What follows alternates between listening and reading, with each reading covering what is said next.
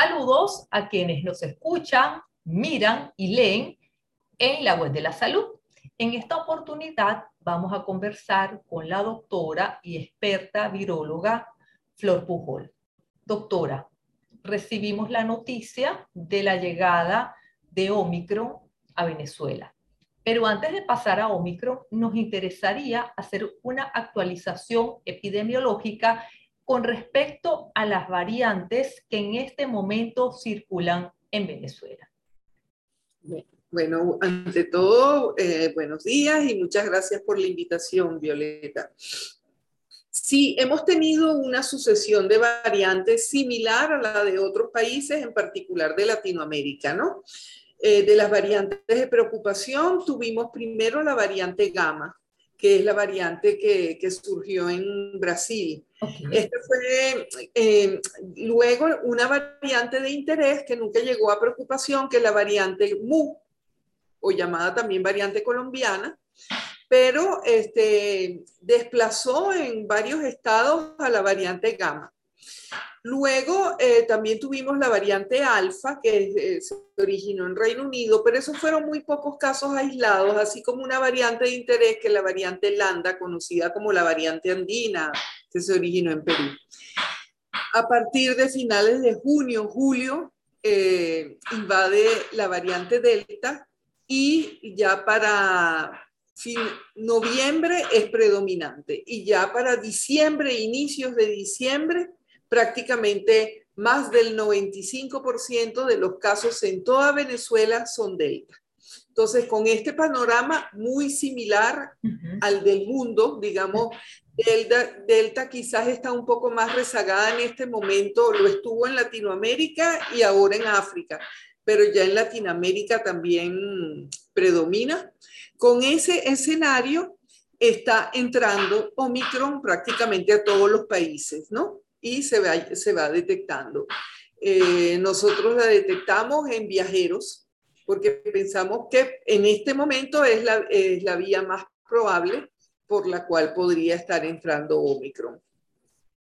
En el momento de esta entrevista estamos hablando de siete casos confirmados a la gente siempre le resulta muy, muy interesante, sobre todo porque el tema de la, de, la, de la COVID ha hecho que las personas se interesen mucho más en los temas de ciencia. Entonces, nos gustaría un poco esa descripción de cómo los científicos lograron determinar que Omicron ya estaba en el país y cuáles van a ser las características asociadas con los estados y con los viajeros que van a, que, eh, en, quienes se detectó el, el virus. Sí, bueno, eh, Omicron se caracteriza por tener muchísimas mutaciones y por haber tenido una emergencia explosiva en, en Sudáfrica. Ambas características hizo que la OMS la clasificara en 48 horas. Sí en variante de preocupación, ¿no? Cuando las otras tenían que pasar por un, paso, un proceso de demostración de la alta transmisibilidad, etcétera. Yo creo que operó un poco el principio de precaución y fue definitivamente una buena decisión del OMS. Entonces, aprovechando ese gran número de mutaciones, nosotros diseñamos un, un, método rápido distinto del que usan en otros países, que está basado en enzimas de restricción. Es decir, eh, las mutaciones permiten que ciertas enzimas reconocen el motivo, la, eh, la, secuencia que genera la mutación y corta. Entonces comparamos con muestras delta que no cortan en ese sitio y entonces rápidamente en una digestión, en un proceso rápido, pudimos detectar siete eh, variantes Omicron de, entre viajeros, ¿no? Que escogidos obviamente entre los que tenían eh, procedencias de países donde estaba circulando Omicron. ¿no? Recordemos que ya en muchos países, en Estados Unidos, eh, sobrepasa el 70% de predominancia la Omicron. Es realmente impresionante cómo se están contagiando. Entonces ya en paralelo tenemos otros métodos que ya nos van a eh, arrojar resultados entre hoy y mañana. Mm. El, para el 24 vamos a estar probablemente cargando la secuencia en la base de datos mundial, que es como, digamos, la, la, el, punto eh, oficial para eh, poder ser catalogado como un país con variante Omicron. Doctora, todos los análisis se están haciendo en el IBIC, ¿verdad? Esta parte sí, pero recordemos que siempre eh, esto es un trabajo de, equipo que, que, responde a todos los laboratorios que realizan diagnóstico molecular en el país, ¿no? Aquí hay que resaltar estos laboratorios también privados que eh, detectan los casos de los viajeros cuando llegan a Venezuela, ¿no? Entonces, eh, una característica que, que, vale la pena explorar y que vamos a explorar un poco es estos viajeros, ¿por qué se montan en el avión con una PCR, un test de antígeno negativo y llegan y tienen una PCR o un LAMP positivo, que es lo que se hace en, esta, en estos aeropuertos. Entonces, definitivamente puede ser que los test de antígeno estén dejando colar algunas muestras, eso es algo que hay que explorar, ¿no? Entonces, primero el trabajo de equipo, pero sí, toda la parte de secuenciación, análisis de restricción, el genoma completo, que como digo, debería salir mañana. A mí a veces asusta el compromiso de, de prometer, bueno, mañana es 24, esperemos que tengamos ese, ese regalo en la mañana. Este se hace en el IBI. Pero este, es un equipo grande, siempre es importante recordarlo y realmente han trabajado el miércoles entre las muchachas para generar estos genomas completos que estén listos para el viernes. Llegaron a las seis y media de la mañana viviendo bien lejos del IBIC para poder asegurar que este trabajo quede listo para el 24. Esto es interesante que a veces obviamos que hay todo un equipo humano que hace posible que se puedan detectar las variantes, porque obviamente esto obliga a un cambio en las estrategias y hacer muchísima más vigilancia genómica. Usted dice un elemento que me parece bien relevante. Todos los países, y vemos que son viajeros que llegaron de países diferentes, hacen la prueba. ¿Podría ocurrir que Omicron tenga una capacidad tan alta de contagio que me pueda contagiar hoy y al día siguiente ya ser positiva? Porque teníamos con, con Delta pues eh, un lapso diferente. ¿Qué puede estar ocurriendo con esta variante y que de hecho sería, pudiera ser hasta la la explicación de por qué la OMS se adelantó a declararla como variante de preocupación. Bueno, la explicación de, su denominación tiene que ver con los dos puntos. Eh, un contagio explosivo, independientemente de que fueran viajeros o no, y este, ese grandísimo número de mutaciones, que a nosotros nos facilitó su detección. Este, lo de, digamos, puede ocurrir que una persona se, haga una prueba de antígeno o de PCR 48 o 72 horas antes de llegar al, país. Entonces puede ser que estaban incubando el virus. También. Justo al llegar, este, eh, se, tornó positivo el examen que que 24 o 48 horas antes era negativo. Pero es algo que hay que explorar con respecto a los test en particular, recordemos que para algunas aerolíneas depende mucho, eh, piden test de antígeno, el cual a veces es más cómodo porque se puede hacer, eh, uno tiene los resultados más rápidamente, ¿no? Eh, hay que explorar un poco esta situación con Omicron para poder dar, hay muchas preguntas todavía con Omicron. La noticia que se ha mantenido, y en ese sentido podríamos decir, bueno, que se mantenga, es que parece más leve. Entonces, pero todavía uno lo dice tímidamente porque este, se, se requiere esperar un poco más.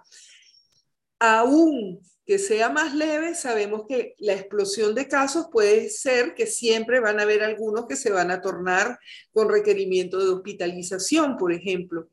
Eh, y entonces ahí, este, igualito, la preocupación por la saturación de casos pero eh, digamos, hay todo un comportamiento bastante distinto de las otras variantes, porque si vimos la delta, sí, la delta arrasó, desplazó, pero digamos, lo que hizo fue acelerar ciertas ciertas características como eh, alguna progresión comprobada más grave de hospitalización, un periodo de incubación más corto también, más violento, pero en este caso lo que llama la atención es realmente la tasa de contagio, ¿no?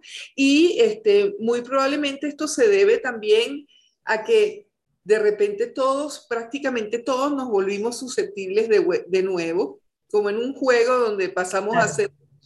Eh, pero sí, por eso digo prácticamente todos, porque la tercera dosis de la vacunación, el haberse infectado y después vacunarse, o sea, lo que se llama la inmunidad híbrida, que en general es muy vigorosa, siguen protegiendo, sigue habiendo un título de anticuerpos neutralizantes en general. Entonces, esta variante, cuando pensábamos que ya teníamos a la bestia por lo menos entendida y medio dominada con las vacunas, pues no esperó ni en el final de año aparece una nueva. Por eso es que con este virus, lo que uno diga una semana, este, la semana siguiente puede ser falso, ¿no? Pero la idea es no sembrar alarma, eh, ocuparnos y no preocuparnos. Eso fue un poco todos los países están buscando y eh, eh, digamos el equipo, Rosana Haspen, el equipo tuvo esa, esa estrategia de entre todos los viajeros que teníamos, los casos de viajeros, buscar los casos más sospechosos y este, fue muy acertado su, me parece, su, su escogencia porque detectó siete de ellos con, con Omicron, ¿no? Y entonces ocuparnos, eh, esto nos recuerda que no podemos relajar las medidas. En Venezuela en este momento uno va al centro de Caracas, como lo hicimos ayer, y realmente un gentío en las calles, poco uso o la, o la mascarilla tapando la tiroide y no la boca y la nariz. Así que recordar la importancia de la mascarilla, que es un elemento fundamental junto a la vacunación.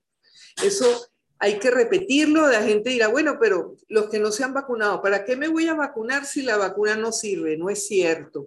La vacuna sigue protegiendo contra enfermedad grave y eh, tener la vacuna eh, fresca, digamos, tener tres dosis, tener el refuerzo, eh, sí protege al menos parcialmente contra Omicron. Y la idea Sí, creo que la gente olvida y aquello de que tenemos un poco la, la, la, memoria corta, que en diciembre del año pasado las UCI estaban a tope.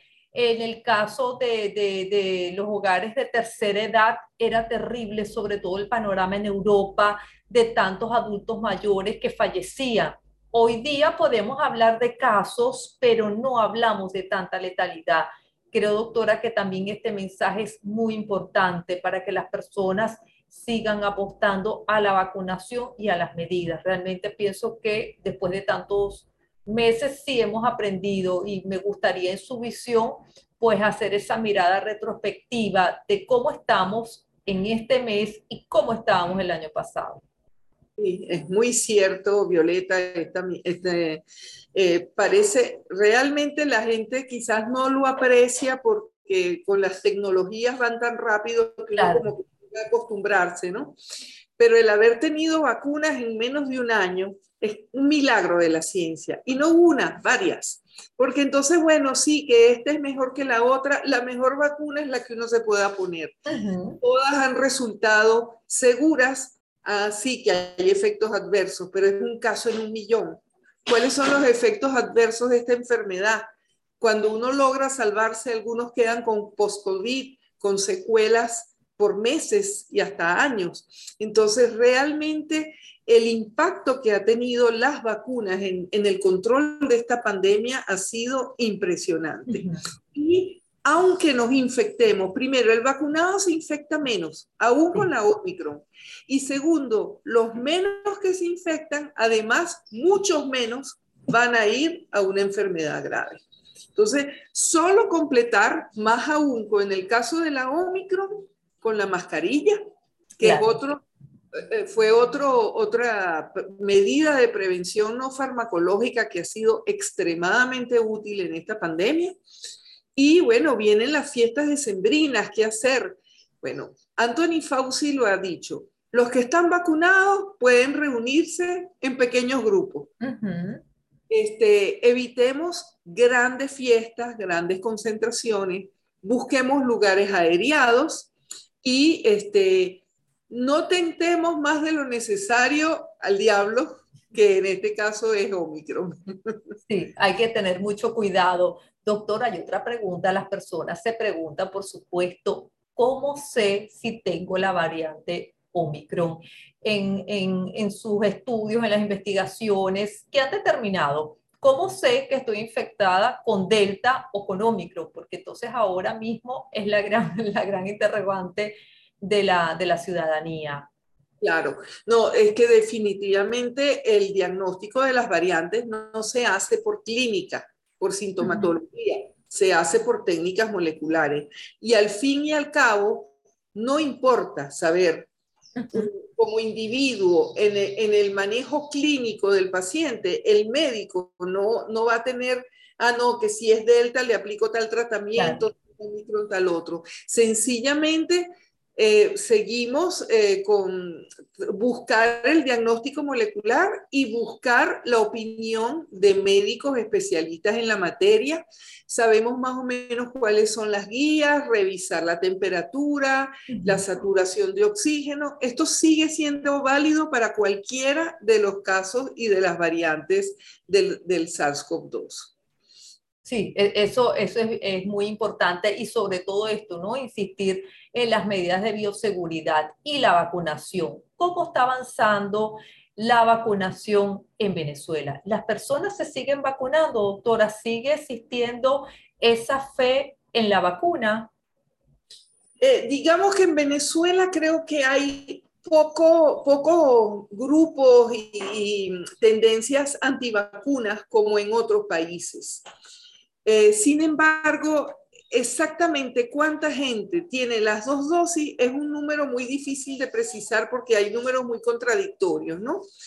Eh, eh, uno puede basarse en los números que, que reconoce la OPS, los que son anunciados por las autoridades y los que aportan ciertas encuestas que se han hecho.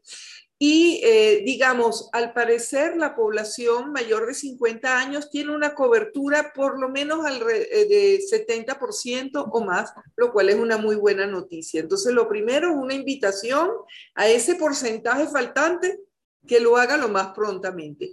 Quizás entre los jóvenes es donde hay menos, eh, el porcentaje más bajo de vacunación. Entonces ahí el llamado es no confiarse. Yo creo, no es un antivacuna como en otros países, pero sí quizás de pensar, no, eso no es conmigo. Los que tienen que protegerse son las personas mayores, no es cierto. Hay personas jóvenes con comorbilidades, diabetes, hipertensión. Que se hay, hay factores genéticos, poca gente lo sabe, pero se han descubierto hasta 13 genes de susceptibilidad que van para evolución grave, para mayor susceptibilidad de la enfermedad. 13 genes descubiertos ya. Es decir, si a uno le toca ese numerito genético malo, por más joven que sea y por más sano, puede tener un curso. Entonces, tan fácil. En este momento, hasta farmacias privadas, cadenas de farmacias privadas ofrecen la vacuna y uno en 5 o 10 minutos puede ir a vacunarse. Quizás algunos eh, sí tengan problemas de acceso, ¿no? En las comunidades rurales, etcétera. Entonces ahí un llamado a las autoridades para fomentar campañas de vacunación casa por casa para asegurar el acceso a toda la población. Pero el mensaje a la población es vacúnese. Si por casualidad no lo ha hecho, vacúnese. Y a partir del 3 de enero fue anunciado la tercera dosis, pues aproveche lo más pronto posible de ponerse su tercera dosis. Eso es muy importante también porque, bueno, ya se ha demostrado que después de varios meses la vacuna pierde su efectividad y más con las variantes. Doctora, dos buenas noticias eh, la FDA aprobó pues los dos antivirales, bueno, los aprobó para uso de emergencia. La reflexión, ¿qué significa en el ámbito de la ciencia contar ya no solamente con vacunas, sabiendo, lo dicen incluso las casas farmacéuticas, la vacuna es la medida a uno, pero ¿qué significa para la ciencia contar ya no solamente con vacunas, sino también con antivirales para tratamiento de COVID?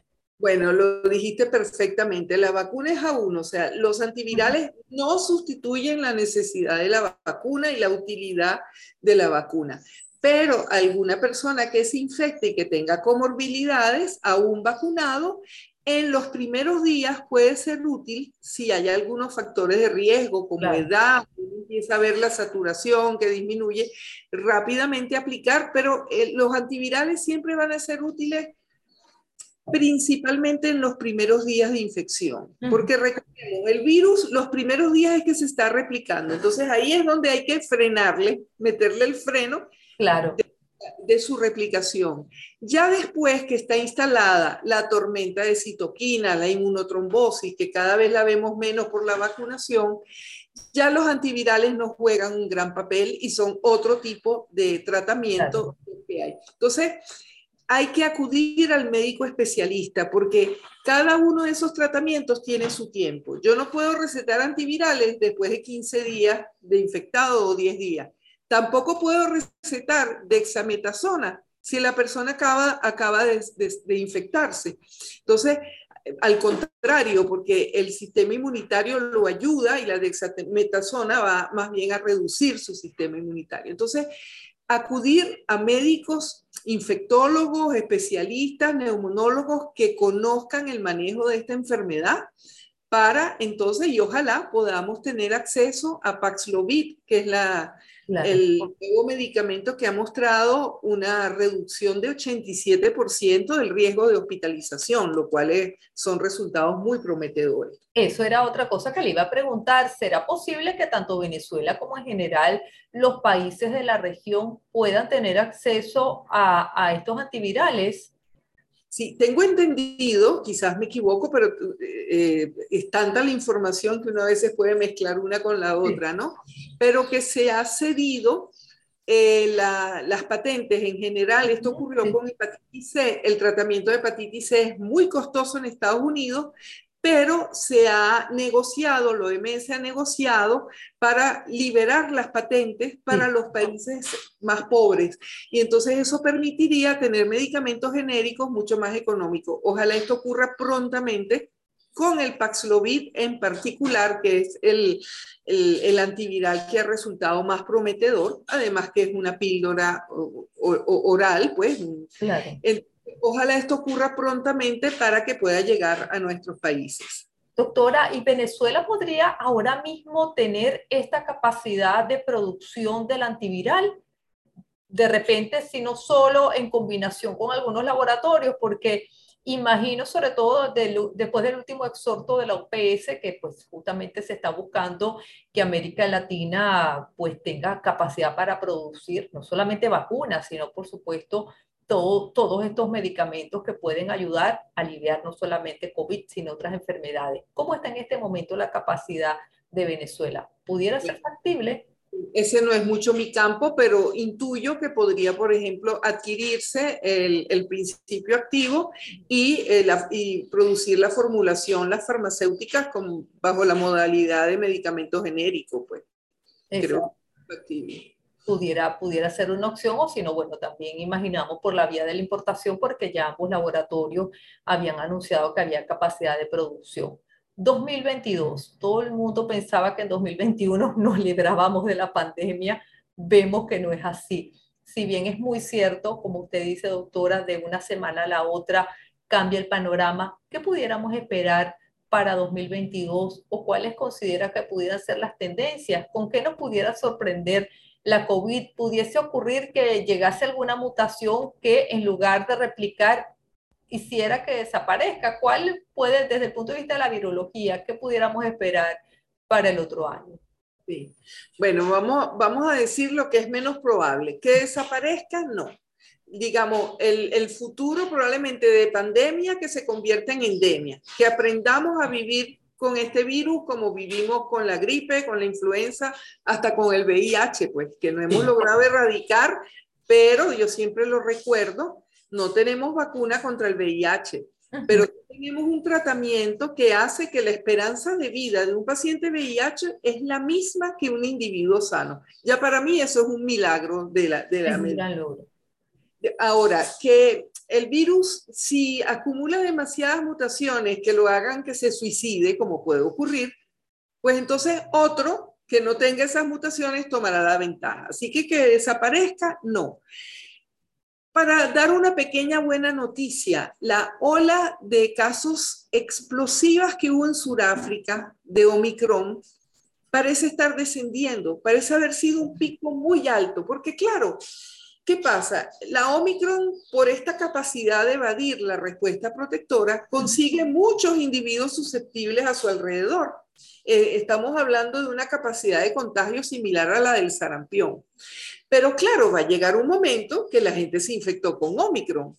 Y no se ha estudiado completamente, pero probablemente esta gente tenga una respuesta protectora contra Omicron. Entonces, el número de susceptibles como es tan violento, también va a ir bajando muy violentamente.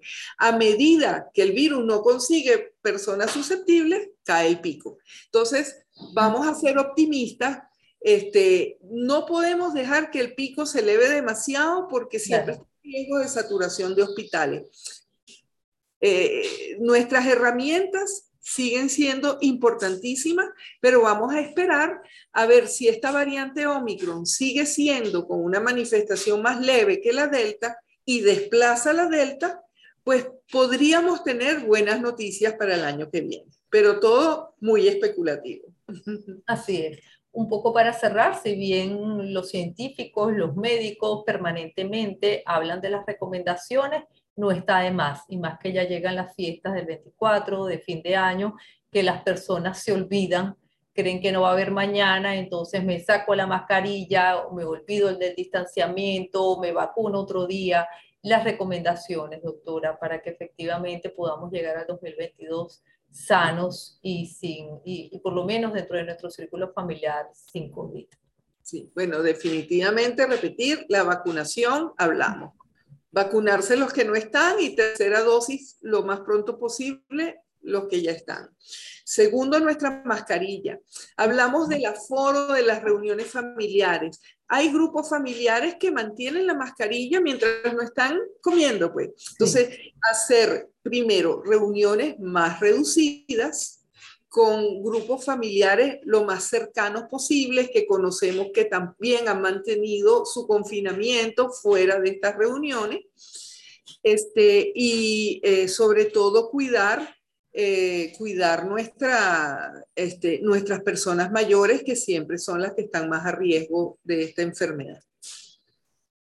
Bueno, doctora Flor muchísimas gracias por toda esta actualización por sus recomendaciones y esperemos que, bueno, efectivamente el 2022 llegue con excelentes noticias y mientras tanto a cuidarnos. Exacto. Gracias.